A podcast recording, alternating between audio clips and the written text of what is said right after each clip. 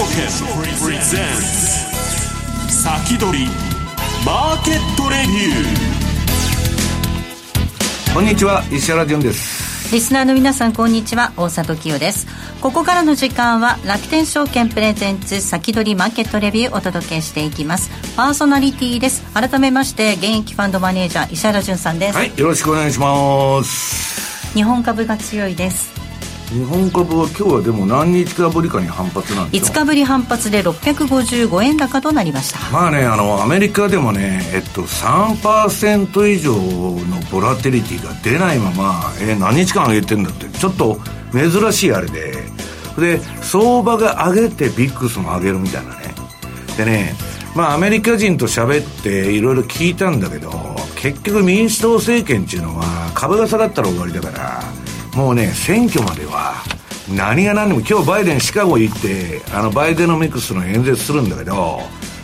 あれはね、だからあの、もう、下げたらすぐなんかするという体制に入ってるんで、まあ、なかなか下げないということなんですね。で、日本の上田さんもあの、バイデンがあの、選挙まではあの、金利はか、あの、上げないという話になってるんで、日本株はね、世界であの、ただ一国マイナス金利と、大規模金融金融緩和やってますんで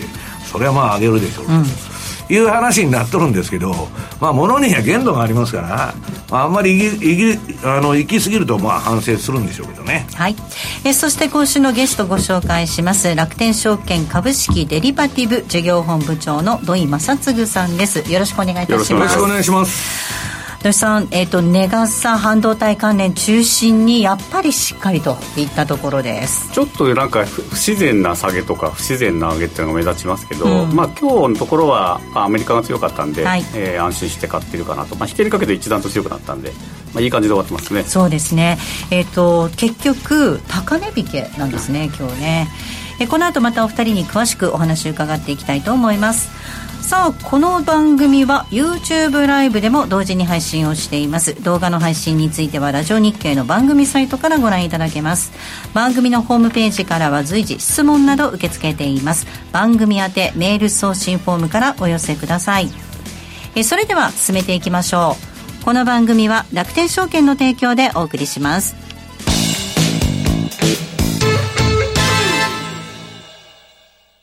スマホで気軽に米国株投資始めてみませんか？高機能で使いやすい iSpeed なら、お使いのスマートフォンで米国株式のお取引が気軽にできるんです。相場の急騰、急落に備えて便利にお使いいただける逆差し値注文機能を追加し、より便利にお使いいただけるようになりました。便利な機能が満載のスマートフォンアプリ、iSpeed をぜひ使ってみてくださいね。詳しくは iSpeed で検索。楽天証券の各取扱商品等に投資いただく際は、所定の手数料や諸経費等をご負担いただく場合があります。また、各取扱商品等は価格の変動等によって損失が生じる恐れがあります。投資にかかる手数料等及びリスクについては、楽天証券ウェブサイトの投資にかかる手数料等及びリスクページや契約締結前交付書面等をよくお読みになり、内容について十分にご理解ください。金融商品取引業者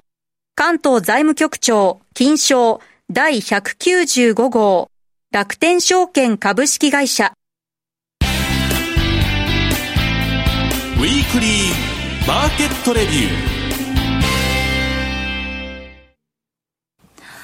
さあ、ここからは楽天証券株式デリバティブ事業本部長の土井正嗣さんにお話を伺います。はい。えっ、ー、と、今日はですね、まずあの、ちょっとお得なお知らせを、えー、2つ言いたいんですけども、えー、株積みといって、えー、まあ株、まあ単元未満株の、あの、株ミニっていうのを始めたんですが、でそれと普通の単元株も合わせて、えー、毎月の積み立て設定ができるサービスを株積みってこれ両方単元株も単元満株も合わせてできるんですけども、うん、まあ、これがあの始まりまして、えー、今100万ポイント山分けキャンペーンっていうのをやってます、はい、でまあこれをぜひエントリー室ですね、えー、受け取っていただければと思います。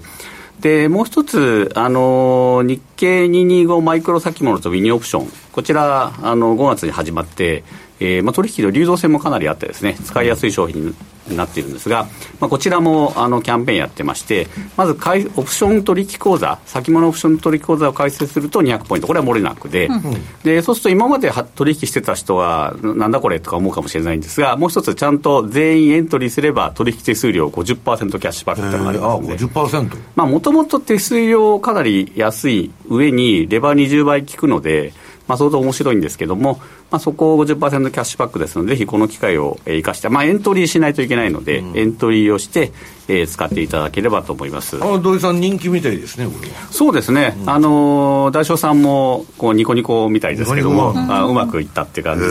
で。で、取引に利用される方もどんどん増えているので、えーまあ、今年も秋までうまく相場が乗り切れるかどうかわからないところもありますし、動き始めると、例えば急落の時は早いですから、プトとかかってると、まあ、現物を持ちながら、こういうものでヘッジするっていうのは楽になりましたよね。そうですねあとは現物何買っていいかわからないっていう時に、先物持っちゃって、で、ちょっとコール売っとくとか、プット買うとか、そういうあの戦略の幅がすごい広がるので、まあ、ここと今年慣れといて、来年のアメリカ大統領選にぜひこれを生かしてほしいというふうに思ってます。そういうことですね。あれ、最大のイベントですからね。こんなに動く時はないっていう感じですね。これ、あの、ミニでなしにマイクロという名前なんですね。あの、ミニより1段階ちっちゃいので、小さい10分の1ですね。もともとあの、先物はラージがあって、ミニがあってで、で、マイクロ。そうなんです。で、ミニで、なんでマイクロがいるかっていうと、あのオプションの方が来場オプションしかなくて、今度ミニオプションできたんですけど、ミニオプションをこうヘッジするときに、こうよりちっちゃいのが必要で、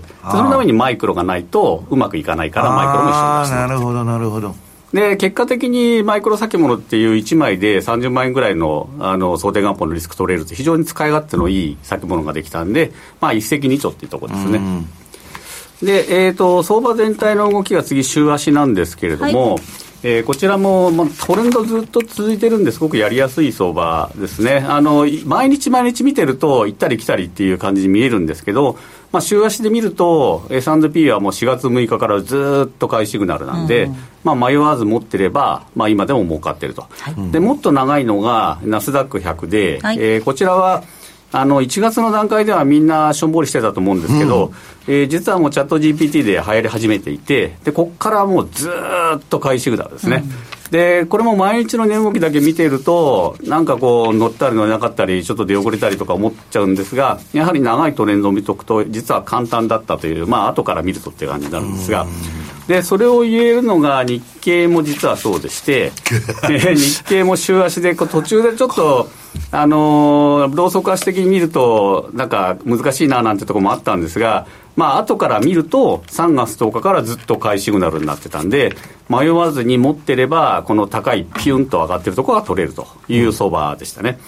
で、マザーズが、まあ、同じように次の、えー、週足で見ると。これは土井さん、なんか急に。そうなんです。あのー、ずっとこう小型株が弱くて、はい、で日経が上がってるのに、まあ、外人主導だから先物買ってきて、えー、で、やっぱり外人好きな銘柄だけ上がるねっていう感じで、はい、日本のその中古型株取り残されてたんですが、うん、まあ、相対的に日経平均上がると、あ、じゃあ日本株次買おうと思った時にやっぱ中古型に来て、で、まあ、ずっとだめだったのが6月の9日から回転換なんで。まあ、だから、なんかナスダック100に似てるというよりは、ラッセル2000とかそういう感じなんですかね。あとは、あの、なんか AI に関連していれば何でも買いっていうような雰囲気があって、で、それがちょうど中古型株に AI っていうふうに、まあ AI 翻訳とか、なんか AI 使ってるって会社がいっぱいあるんですよ。あります。で、そこをみんな AI って名前ついてれば全部買い上げてるので、まあ結果的にこうなってる。まあ、大丈夫ですか、それは。あのただ、これを見てればあの、危なくなったら逃げればいいというのが、まあ、このテクニカル分析の大きなところなので、うん、まあ、それを見ていただければと思います。で今回、はい、あの相場がですね、大、体、私出てくるの1か月か2か月に1回なんですけども、あの大変難しい夏相場に入ってきますね。うんで7月、8月って大体戦争とかクーデターとかあの天災とか大体ろくなことないですね。でその時にそのトレンド変わっちゃうことが結構あるので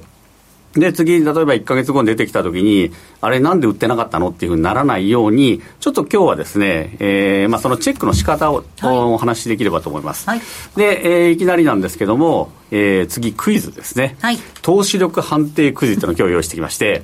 えー、20万円急に必要になりました。2銘柄保有しています。どちらを売りたいですか？って。A は50万円で買って90万円になっている、40万円儲かってる株。うん、で、B が50万円で買って、えー、30万円になって20万損してる株で、どっち売りたいです？どっちか売らなきゃいけないですと。で、どっち売りますかっていうふうに、ちょっと、まあ、あの、皆さんお考えいただいて、あの、まあ、ネットの方はコメント書いていただいてもいいんですけど、で、どっちを選ぶかっていうんで、まあ、投資力がわかると。で、えーまあ、多くの方がですね、あのー、大体、えー、A とか B とかっていうときに、あのー、A って答える方も結構多くて、で B っていう方も、まあ、それなりに多いと。で、何が言いたいかっていうと、えー、ちょっと次のページなんですけども、まあ、普通の方の、普通の感覚でいくと、えーと、利益が出ていると、なんかこう、すごい不安なんですよね。この下がったらどうしようと。で、早く売らなきゃと。確定しなきゃと思ってしまうと。で、多くのケースで大体もっと上がると。うん、で、問題は B の方で、損失が出てると、いやいや、今ちょっとだけ悪いんだとか、相場の時代が悪いんだとか、いや、これは、あの、業績はいいからそのうち上がるんだとか、まあなんか言うわけですよね。で、えー、大体、えー、問題は A の方を売ってしまって B を持ちっぱなしと。まあほとんどそうなるんですよね、はい、心理的には。B を持ってると、時々痛い目に遭うと。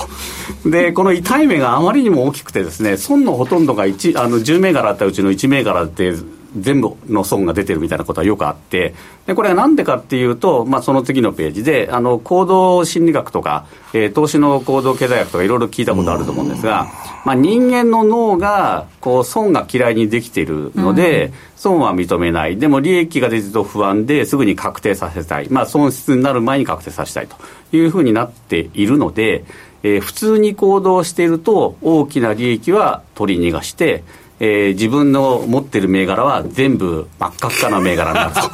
というのがまあ普通の行動パターンですね。だから利益を走らさないとダメなんだけど、はい、それを手締まっちゃって、そうなんです。損だけね、いつか上がるだろうと。はい、大体あの、これ聞いていただいてる方も身に覚えがあると思うんですけど、あの、あ売った後に上がるんだよと。あもうよくわかります。で、持ってるともっと下がるんだよと。で、実際によくあるんで、次にそのチャートの例持ってきたんですけども、はい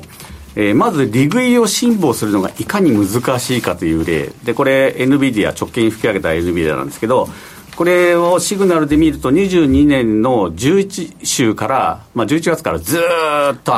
買いシグナルなんです、はい、でこの買いシグナルが出ているうちに、まあ、例えばあの150ドルで買った。とこれが200ドルになったと。もう売りたくてしょうがないと、うん、250になっても売りたくてしょうがないと、うん、まあ、大体売っちゃうんですよ、いやそこまで持ってないでしょ土井さんそうなんです。でこれをでも持ってれば400超えてるわけです、はい、だこれが大変なのであのチャートをちゃんと見ましょうっていうのがまず一つですねで、えー、次のページ、これもよくある例なんですが、あの大麻株、ティルレイ・ブラウンズって、大麻株何個かあるんですけど、みんな同じような値動きしてました。で、えっ、ー、と、2020年の時に、これ、カナダで、あの大麻が合法化されて、で、アメリカも州によっては合法化されて、はい。でだんだん医療用大麻が流行るだろうっていうことでこう吹き上げたんですよね。でこの銘柄も、あのー、70ドル近くまでぶわっと上髭出てると思うんですけどで上がってでその後まあ、利益出てないんで、だんだんなんか、あれとか思いながらみんな売ってくると、ダーッと下がるんです。で、これもチャートで見ると、ずっと売りシグナルですね、うん、で、一番最初に出た売りシグナルで、これ、週足で売っていれば、損は半分以下で止まるんですよ。で、持ってると、9割近く損してる今持ってるともうボロボロなんですよ。で、これもよくあって、本当によくあるので、ここの時にでも後から見ると、ああ、週足に従ってればよかったなと、パラボリック見てればよかったじゃないというふうになります、はい、これ、すごいひげ足ですね、でも。あでもこれ、アメリカの IPO の会社とか、大体赤字でばーっと吹き上げた右から大体こういうチャートですよね。まあ、そうですけどね、すごいですね、これね。で、こう同業者みんなこうこんな感じです、あの大麻株。大麻株はね、うん。でこれを防ぐためにはどうするかっていうと次のページなんですけども、はいえー、週1回、あるいは月に1回。で、なんで分けるかっていうと、週1回の方は、まあ大体数週間から数ヶ月持つ方は週足を見ると。でもっと長いターム、半年から1年は持つんだよって方は月足を見て、で、えー、月に1回とか週に1回確認して、で、それを、あの楽天証券で、えー、お気に入りっていう銘柄登録できるんですね、うん、でパソコンと iSpeed 共通の方がこの星印のついたお気に入りなんですけど、うん、これに入れておいてかつあの PC のトレーディングツールのマーケットスピード2っていうのがあるんですが、うん、これでチェックすると自分がもお持ちになっている銘柄、まあ、例えば10銘柄とか持っていてもあるいはあのチェックリストの銘柄が50ぐらいあってもちょんちょんちょんちょんちょんちょんって簡単にチェックできるので、えー、週1チェックをぜひ欠かさずにやってほしい。これだから土井さん的にはあえてね日々の材料とかこうちゃぶついた日足は見るなっちゅうあの投資スパンによると思うんですよ、冷やしを見る方とか、ふん足を見る方は、まあ、日ばかりとか、2、3日のトレードしてる方は、それを見た方がいいと思うんですけど、はいはい、あのどうしてもこう、なんかこう、ガセネタとは言わないんですけど、騙しが多いじゃないですか。でもうちょっと長いタームで見た方がトレ長いトレンドは取れるのでさっきの NVIDIA みたいな大きな儲けが取れると、うん、そうするとこの週足とか月足の方がいいと。で週足とか月足でいいんだったら毎週末見るだけでいいので、うん、まあ他にあのお出かけとかいろいろ今忙しいと思うんで、ね。うん、それと両立すると。だからあんまりこう投資に時間を適度に使いつつ、えー、あの見るという方法ですねで、えーまあ、やり方をちょっと紹介したいと思ったんですが、はい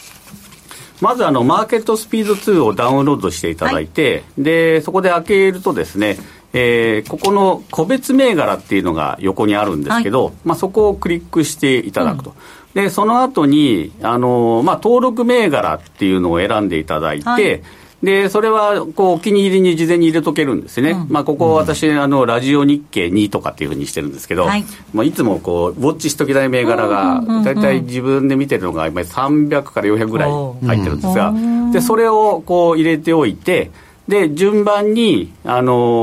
ー、上からクリックしていくと。でここのところが現物保有っていうのと信用縦局っていうあのところもあるので、はい、まあ、そこを見れば持ってる銘柄だけ見ることもできます、うん。うん、で、えー、ちょっと次のページをちょっと見ていただいて、はい、じゃあここで何を見るかっていうとこれ左側にこういうのが出てくるのででこの右側にチャートが出てくるんですね。で右側に出てくるチャートをパラボリックにしとく、まあ、これ私の好きな見方なんですけど、うんうん、えー、週足か月足をまず選んで左の上の方で選んでテクニカルっていうふうに選んでそこでパラボリックっていうのをポチッとして、で、無駄なものをちょっと消して、で、綺麗にして、また閉じると。で、えっ、ー、と、次のページを見ていただいて、で、そうすると、順番に銘柄上からポコポコポコポコ押していくだけで、左側の、これ連動してるので、チャートがどんどんどんどん変わっていくんですよ。で、このツールを使わないと、マイページごとにこう銘柄見てってやってもものすごくですよね。もうやるのも面倒くさくなっちゃうので、でぜひこれを使っていただいて、持っているあの保有の銘柄とか、ウォッチリストの銘柄を登録銘柄にしておいて、どんどんどんどん見ていくと。で、さらにいいのが、急騰とか急落してるときに、これ、左側の下に、はい、あのニュースとか指揮法のも見れるんですね。はい、ちょっと下次のページ見ていただいて、はい、え日本株の場合は、指揮法っていうのが結構使えて、えー、指揮法だと、なんかコメントが解説記事ってとこに出るんですよ。でこれは小ボンドなんですけど、最高益とか出てるじゃないですか。うん、で、あのー、数か月に1回これ変わるときにコメント変わってないかっていうのを見る必要なんですね。で、なんかチャート動いたときに、ここと、あとニュースですね。なんか、あのー、急落しててニュースが出てたら、そのニュースを見るっていうのを、あの、習慣にしていただけるといいと思います。で、アメリカ株の場合は指揮法がないので、うんえ決算速報とニュースと、うん、あとアメリカ株ってあの分割とか結構あるので、はい、コーポレートアクションっていうところをぜひちょっと見ていただきこれでも土井さんこんなん指揮法が売れないじゃないですか。あの、指揮法さんも楽天証券ちゃんとお金払ってるので、楽天証券で見ていただければ、あの、いいかと思いますんで。これ、誰も買わないんじゃないのこんなんだろうな。まあ、楽天証券あの今でももともと紙はだんだん売れなくなってるので、まあいろんなところでこれでも要するに無料で使えるってことですよね。だから口座を持っていれば、はい、口座持ってればいいですよ。いいですね。でこれ実はあの他の競合比較とかあのまあ、日本株の場合は株主優待とか、このタブで全部見れるので、うん、持ってる銘柄のチャートも見て、いろんな条件も確認するっていうのはかなり便利ですね。これ見始めたらもうものすごい時間節約できるんで、うん、今あの、タイムパフォーマンスですかね、タイパで、え気にされてる方はぜひ使っていただければと。はい、時代はタイパですね。で、えっ、ー、と、まあ、これを見た上で、はい、えー、これからの重要イベントっていうのが次のところなんですけども、はいえー、7月26日と9月20日には FOMC があって、まあ、あの赤字の大事なところは雇用統計9月10日ですね、うん、それから7月8日、この後もちょっとお話あると思いますが、楽天証券24周年セミナーで、あの石原さんと大里さんも出られますんで、ぜひ皆さん、これ、登録していただければと思います。はい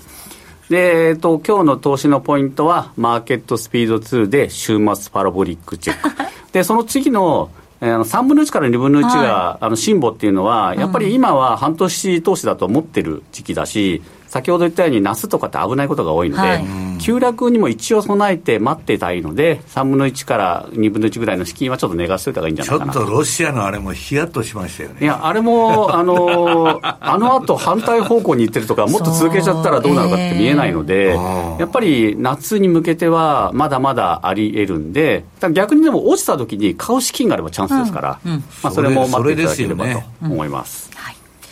えでは、ここで一旦 CM を挟みます。CM を挟んで引き続き土井さんにお話を伺っていきたいと思います。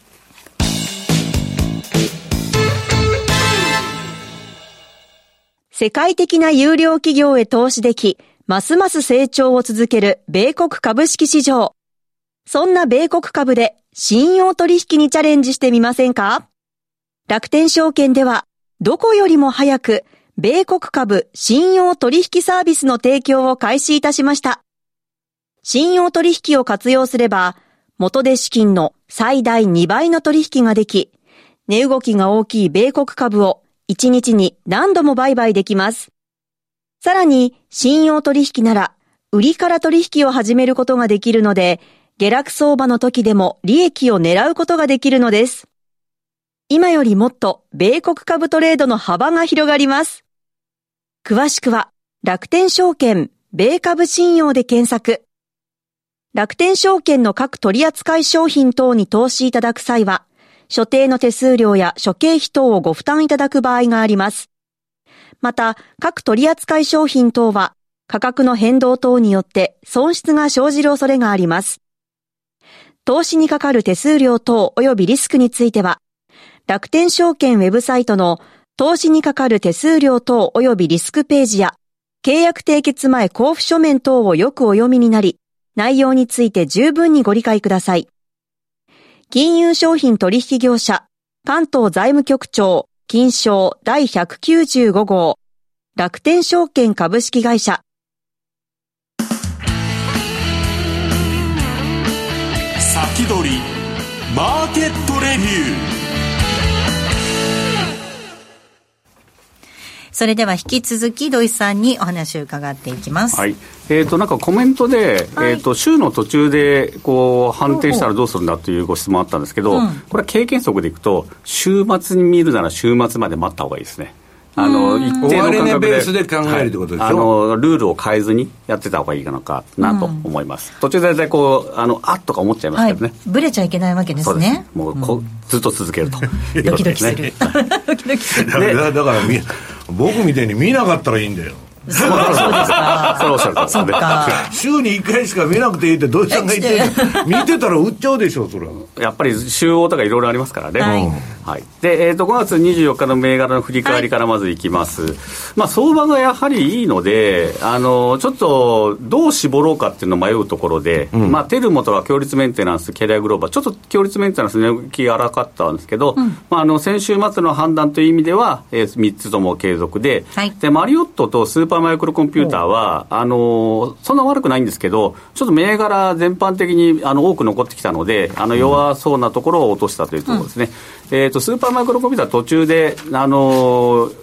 5割近くまで上がったので、まあ、そこで早めにリグってればさらに良かったなと思いますね。で、えーと、次の来、えーと、継続銘柄ですね。はい、継続銘柄です。で、ライト工業も、あの、そんな悪くなかったんですけど、まあ、相対的に、あの、弱いので、えー、まあ、今回とりあえず落とすという判断なんですが、うんまあ、その他の銘柄は日本株基本的にずっと強かったので、まだまだずっと上がり続けていて、はい、でこの累積リターン、皆さんこう2割近くまでいったり、3割近くいってます。えー、すごいですね。でちょっと外人が好きな銘柄、大福とか大金とか、はい、あのこの辺若干売られてきたので、うんうん。えー、大金なんか土井さん、これからクーラーのそうなんです、夏銘柄だし、あの地球温暖化銘柄なんですけど、うん、まああのー売られる時には一緒に売られちゃうところがあるんで、ね、まあ、この前言ってたけど、やっぱダイキンのあれはすごいですよね。これ土井さんこの前の番組で言ってたけど、この前ね、あのー、海外の人と喋ってたら、やっぱ代金は違うっつって。あそうですね、代金、あの海外でも自分のデータ出るときに代金わざわざ指名される外人の方も結構いますので、まあ、専業メーカーということで、でここはあのとはいえ、これから1、2か月の間に、また相場付き変わるかもしれないので、うん、まあ、ぜひあの週1でちゃんとパラボリック見て、あの弱くなったら外すということにした方がいいかなと思いますね。